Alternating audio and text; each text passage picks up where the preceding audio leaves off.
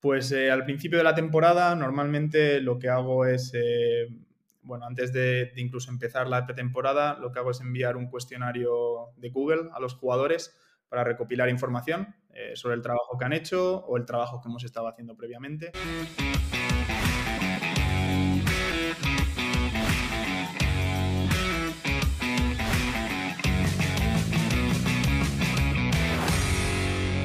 Compañeros, estamos una semana más y hoy tenemos el placer de traer a, Edu. Edu es un compañero y es un amigo que está ahora mismo en Suecia y que tiene mucho que aportarnos. Así que nada, Edu, eh, ya de primeras las gracias por estar aquí, darte la enhorabuena por, por este año, por esta temporada y nada, cuéntanos un poco sobre ti. Vale, eh, bueno, lo primero, muchas gracias Álvaro por la invitación. Eh, es un placer el estar aquí, pues bueno, charlando contigo con As Sport, así que bueno, muchas gracias por la, por la invitación. Genial, pues antes de nada, eh, seguro que hay mucha gente que ya te conoce, pero queremos que te conozcan un poco más. Yo conozco a Edu por, bueno, al final el mundo del básquet no es tan, tan, tan grande. Hemos coincidido en diferentes formaciones y además es alumno del máster de preparación física en baloncesto. Pero para la gente que no te conozca, quiero que nos cuentes un poco más sobre ti, tu historia personal, tu historia profesional y cómo has llegado ahora mismo a estar en Suecia y cómo ha sido tu proceso o tu historia. Vale, eh, bueno, pues a ver, empezando un poco, yo creo que como, como todo el mundo, como muchos de nosotros, eh, siempre está obligado al deporte, eh, practicando muchos deportes, al final me decidí por el baloncesto y pues bueno, al final estiraba mucho el chicle, se ve que no podía llegar al nivel que, que igual buscabas y entonces pues bueno, me decidí por estudiar eh, CAFID, Ciencias de Actividad Física y del, Deporte.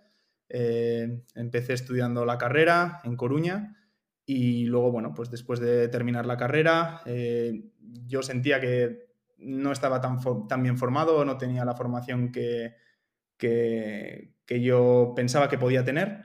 Y entonces, bueno, pues intenté salir un poco de esa zona de, de confort al terminar la carrera y, pues bueno, decidí irme a Reino Unido Allí estuve un año haciendo un máster eh, en Sports Science en Newcastle y bueno, eh, experiencia muy positiva. Eh, con el máster en inglés se abrió, pues un abanico muy grande en cuanto a conocimientos, un nuevo idioma, muchísima información que antes pues no sabía que existía en inglés, tenía acceso.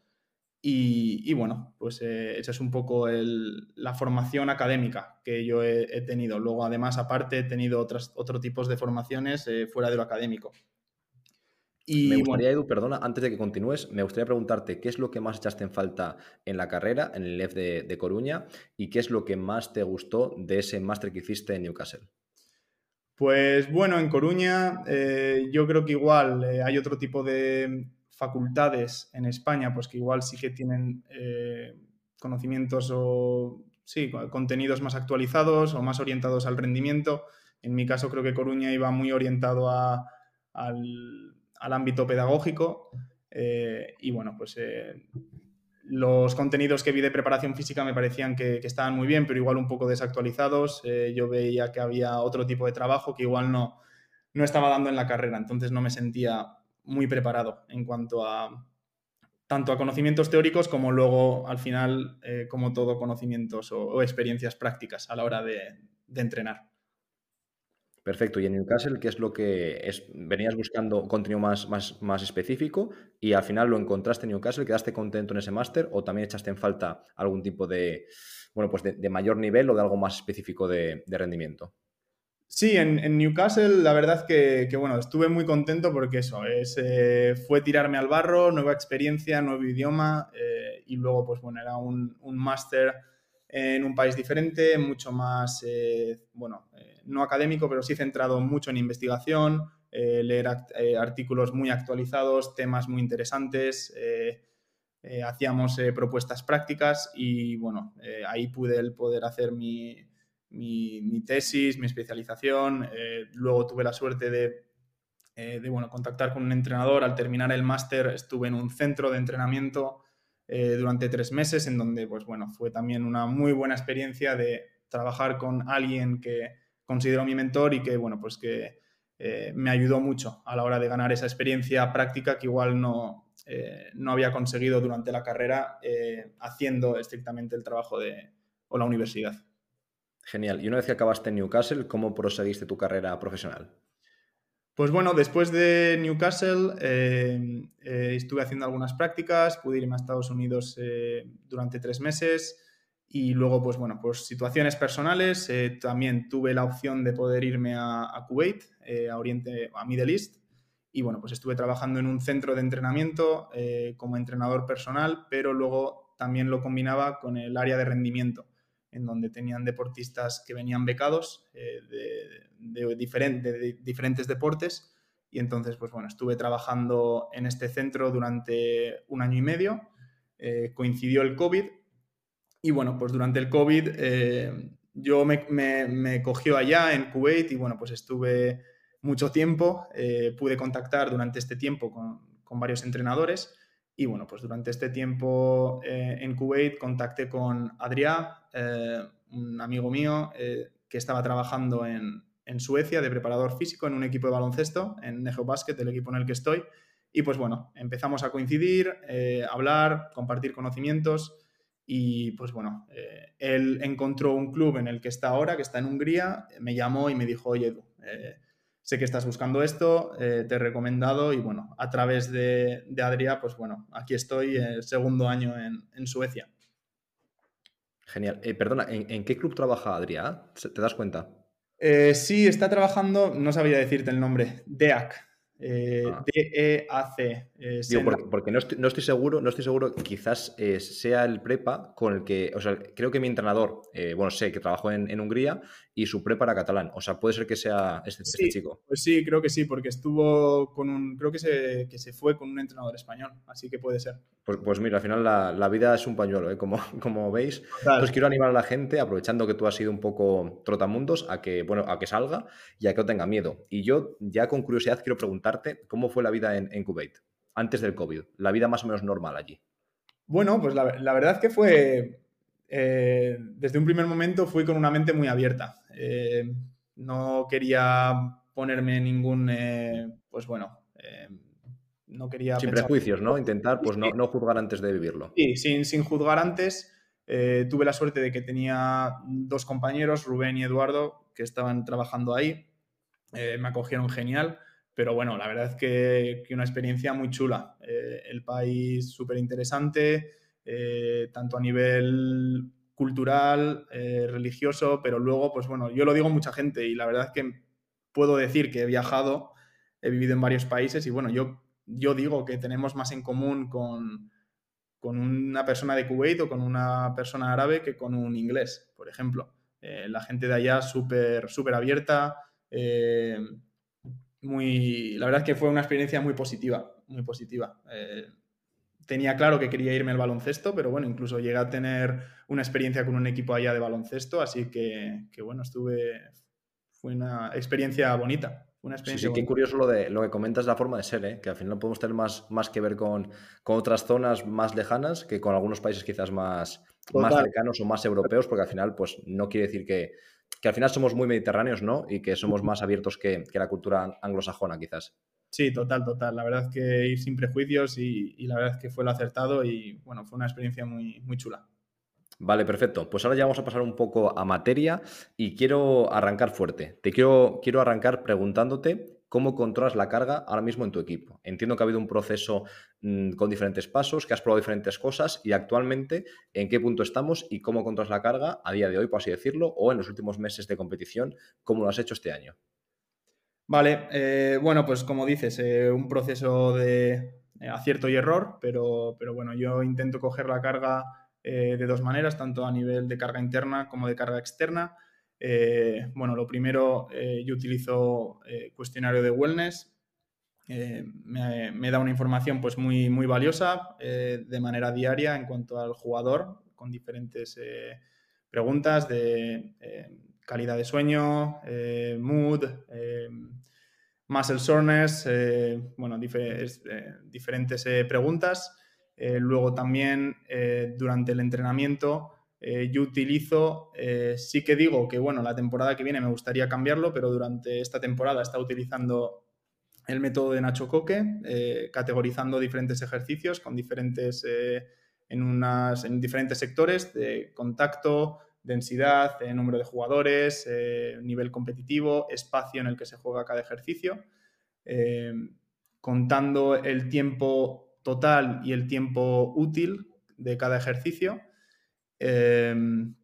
y luego, bueno, pues después de los entrenamientos, el cuestionario de post-practice o después de entrenar en cuanto a RPE, eh, del 1 al 10, cuánto de intensa ha sido la sesión, del 1 al 10, qué nivel de fatiga muscular tienes y poder sacar un, pues bueno, el RPE de la sesión.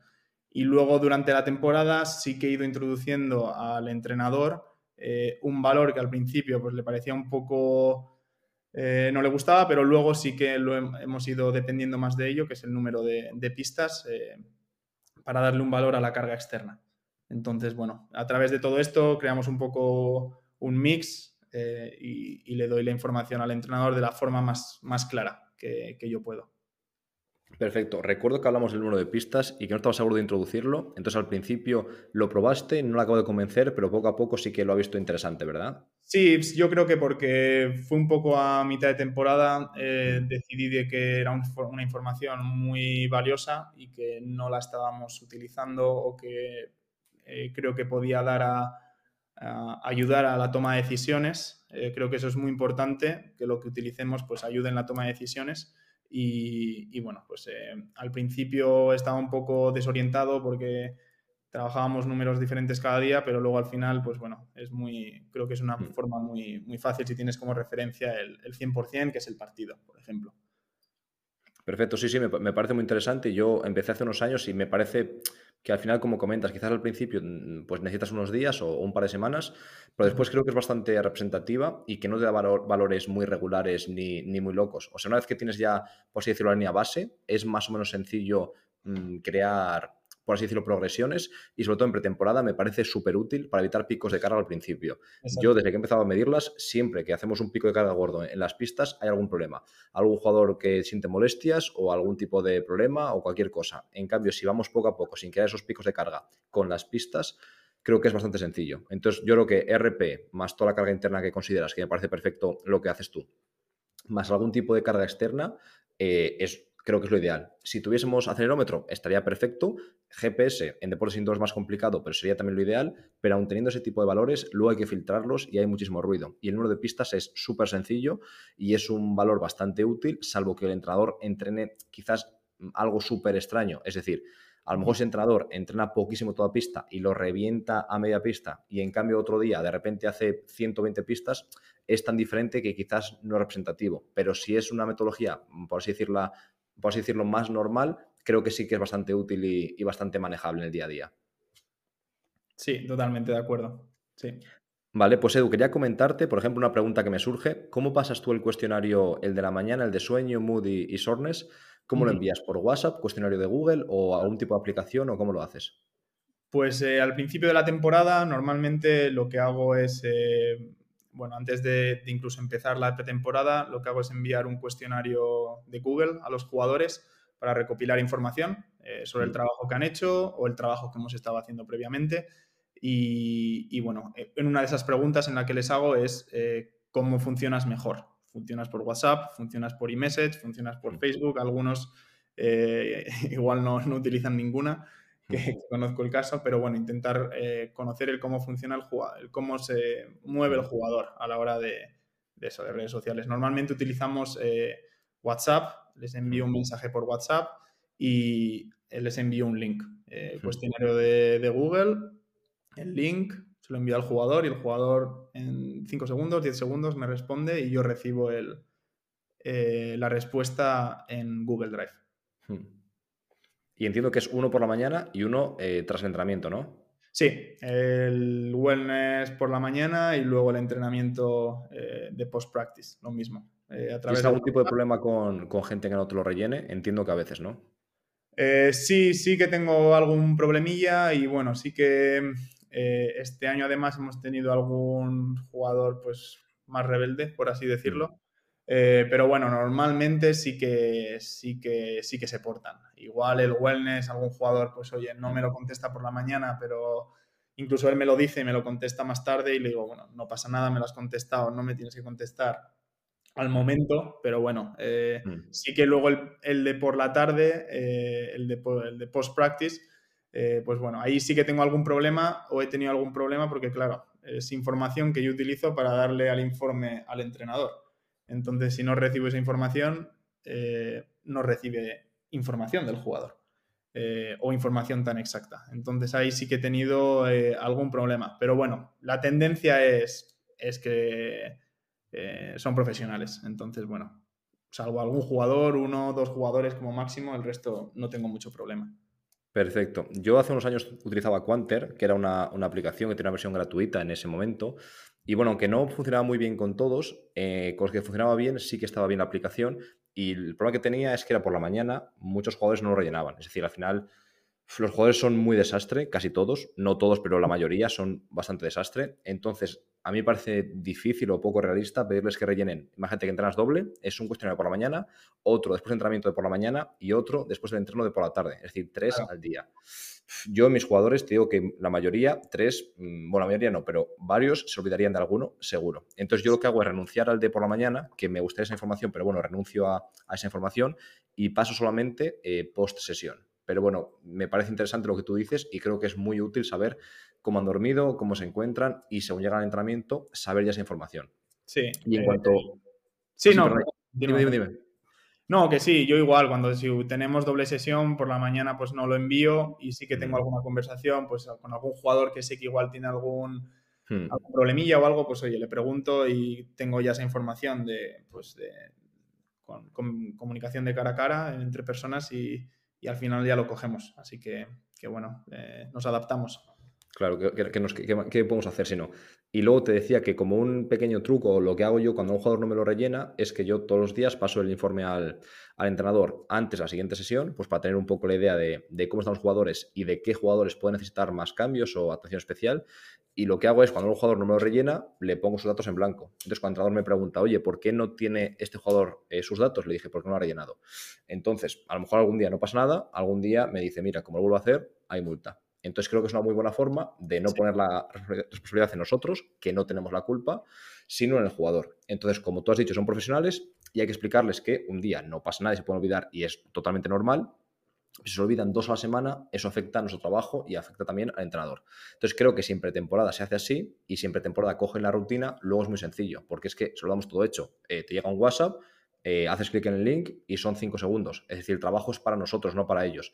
Entonces me parece una muy buena forma de no poner eh, la responsabilidad en nosotros, sino en ellos. ¿Por qué? Porque yo cuando no- a lo mejor no pasaba los datos de cada jugador al entrenador, el entrenador no llega a saberlo siempre, porque no se lo decimos siempre, pasamos solo datos del grupo, entonces al final se camufla mm, esos jugadores que son un poco más desastre. Entonces creo que es una muy buena forma mm, saber desde el principio qué jugador lo rellena y qué jugador no lo rellena para poder tomar desde el principio algún tipo de medida y que eso no ocurra. No sé cómo lo ves esta, esta metodología, ¿la ves aplicable o, cómo lo harías tú? Sí, sí, totalmente, totalmente. Yo intento eh, crear un informe, sobre todo en días claves de la semana, para enviárselo al entrenador después de, de la sesión de por la tarde y hago lo mismo. Eh, ahí es donde plasmo toda la información que hemos eh, recogido y pues bueno, pues cuando tenemos la media del equipo, esta es la media del equipo, este jugador eh, ha respondido más o menos, y si no hay respuesta, si está en blanco, pues bueno, pues eh, ya lo sabes. Y luego al final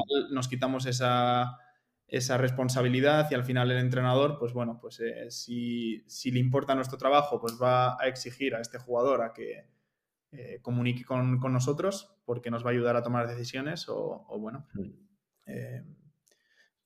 es la forma de trabajar. Yo creo que eh, igual hay otras maneras, pero bueno, eh, a mí me ha funcionado así por ahora. Perfecto, perfecto. Pues ahora vamos a cambiar un poco de tercio y queremos tocar la fuerza. Entonces la pregunta es, dime en un par de minutos o tres eh, tu top 3 de ejercicios de fuerza y por qué. Bueno, yo en, en, cuanto a ejercicios de fuerza, no sé si es exactamente ejercicios lo que te voy a decir, mm. pero eh, te diría derivados olímpicos. Vale, sí, sí. Y si tengo que decir uno, pues sería trap bar pull, empuje con, con trap bar. Vale. Eh, me parece sí, que son me gusta. hmm. bastante beneficiosos, el riesgo o... Lo que te iba a decir, muy, muy buena relación, eh, dificultad-beneficio, ¿no? Es bastante sencillo para lo que te aporta, ¿verdad? Sí, exacto. Y sobre todo a mí me gusta mucho con, el trap bar, porque lo puedes hmm. cargar más, cargar menos, saltar, no saltar, eh, incluir carga excéntrica con el, con el aterrizaje. Quitar la carga excéntrica lanzando la trap bar. Eh, así que, que, bueno, este ejercicio eh, luego te diría que cualquier ejercicio de componente rotacional, eh, y si tengo que decirte uno, pues lanzamiento de balón medicinal. también sencillo, riesgo-beneficio y con muy buena transferencia o estímulo para el jugador.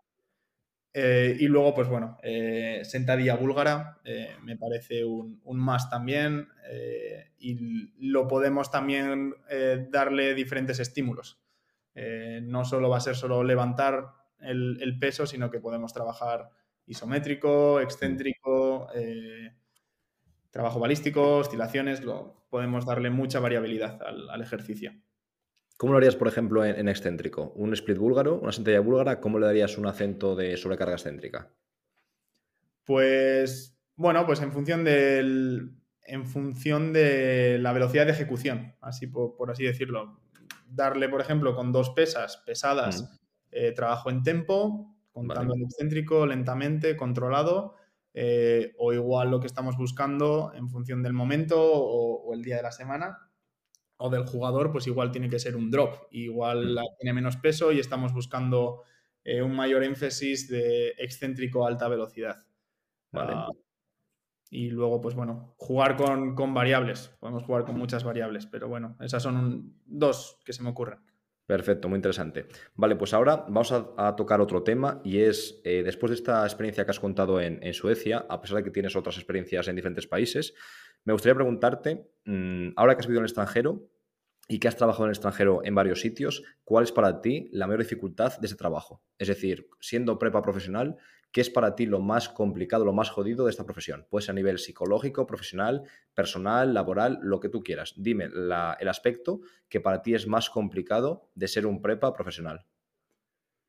Em, pues bueno, a ver, se me ocurre la fácil, te diría, al estar en Suecia y al haber estado en otros países, pues bueno, el estar fuera de casa, el estar fuera mm. de de no tener tanto contacto diario con la familia. Eh, pues hmm. es, un, hándicap, desde luego. Em, pero bueno, luego también, pues en cuanto a nivel profesional, yo creo que cada uno nos podemos poner la responsabilidad que, queramos. Eh, pero bueno, a mí sí que me cuesta o me hmm. tengo me pongo bastante responsabilidad a la hora de, de querer coordinar y, pues bueno, el, que todo el mundo sepa un poco eh, la situación del jugador en cuanto al entrenador, asistente, médico, fisio, tratar de coordinar ese trabajo, sí que, bueno, eh, eh, no sé si es igual en el contexto en el que puedo estar, pero bueno, al final es algo que tener que comunicar con muchas personas y es un trabajo bastante, bastante tedioso, le diría. Eh, Perfecto, muy, muy curioso. La primera parte creo que la compartimos mucho. Ah, yo, estoy de acuerdo, para mí estar, estar fuera y yo añadiría que es perdernos cosas. En mi opinión, siempre nos pasará que pasa algo en España, nuestra familia, amigos, pareja, lo que sea, y tú justo no estás. Pues a lo mejor haces una llamada o videollamada o te lo cuentan, pero tú no estás allí y al final pues se van sucediendo esos momentos y al final pues te pierdes cosas. Pero me parece curioso el segundo punto que es el de, por así decirlo, eh, ser el responsable de que todo el mundo sea consciente de cómo está el jugador y de tener la responsabilidad de comunicar a todo el mundo, que entiendo que habrá gente que eh, le importe más, le importe menos, y tú tener que ir detrás de ellos cuando en principio no tendría por qué ser tu trabajo el, insistir para transmitir información, ¿no? Sí, yo creo que es más el, pues eso, el, mediar o el coordinar que, mm. todo el mundo que está alrededor del equipo, pues que sepa la situación en la que estamos. Eh, Perfecto. Creo, que eso es, pues bueno, no es lo más, no es lo más jodido, te diría en plan que, hmm. que, no me deja dormir, pero que pues, hmm. me, requiere esfuerzo, me requiere esfuerzo el, comunicar con todo el mundo. Sí, que va, desgastando poco a poco, entiendo.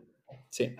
Vale, perfecto. Siguiente punto, personas que más te han influido en tu carrera. Y puede ser personas desconocidas, famosas, familiares, eh, amigos, gente del baloncesto, gente que no es del deporte, cualquier tipo de persona o personas que para ti han sido importantes en tu desarrollo eh, personal profesional?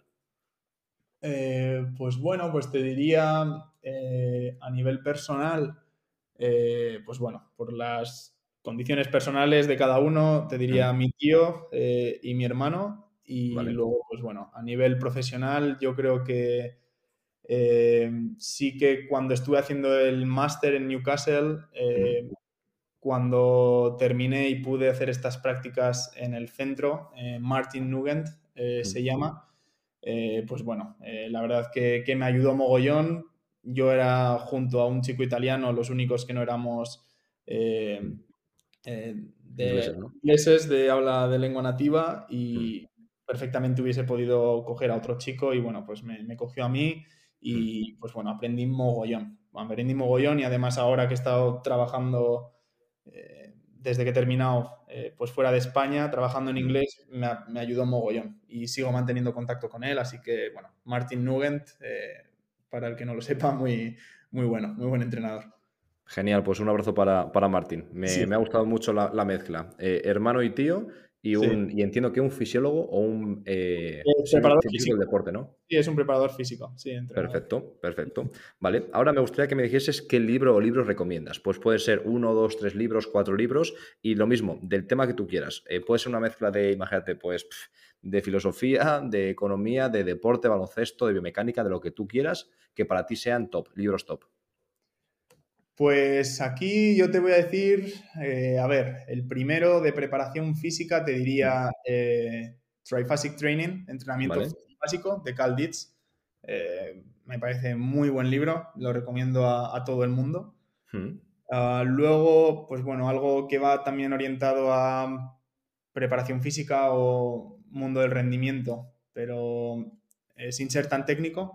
Hmm. me compré hace poco el libro de em, Ego Goals de Martin Bouchet, eh, que es un libro, pues bueno, un poco contar anécdotas, cuenta anécdotas de diferentes entrenadores o fisioterapeutas, entrenadores, que, bueno, eh, anécdotas sobre el rendimiento y anécdotas de equipos. Me parece muy bueno para aprender de, otros profesionales. Vale. Y luego te diría también hay un libro que eh, se llama The Go Giver. Um, que también lo recomiendo mogollón. Eh, no es tanto de, no es sobre deporte ni nada, pero bueno, es sobre eh, comunicación a nivel profesional, un poco el saber cómo venderse. ¿Cómo sería, eh, perdona? ¿De, Goal Giver? De Go Giver. G-O y luego Giver. Giver, vale. Lo recomiendo mogollón. Muy buen libro. Pues me lo apunto porque este no lo conocía y, seguramente caiga en estos días. Así que muchas gracias. Y la verdad es que muy buen libro. Este me gustó mucho.